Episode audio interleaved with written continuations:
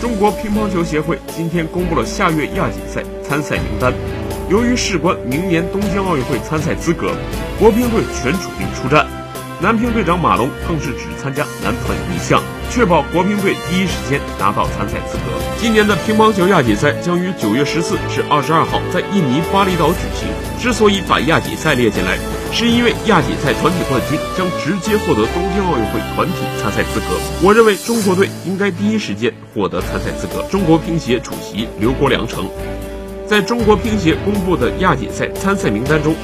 男乒队长马龙只参加团体赛，确保国乒队在团体赛的实力和厚度。劳模许昕则四线作战，除了男单、男团和男双，还将和刘诗雯搭档混双。女乒方面，国乒队派出了今年世锦赛的参赛阵容。上个月因伤退出澳大利亚公开赛的刘诗雯宣告复出。由于以借东道主之便拿到了参赛资格，日本队此次亚锦赛并未派出全部主力。女单头号选手伊藤美诚则缺席了本次比赛。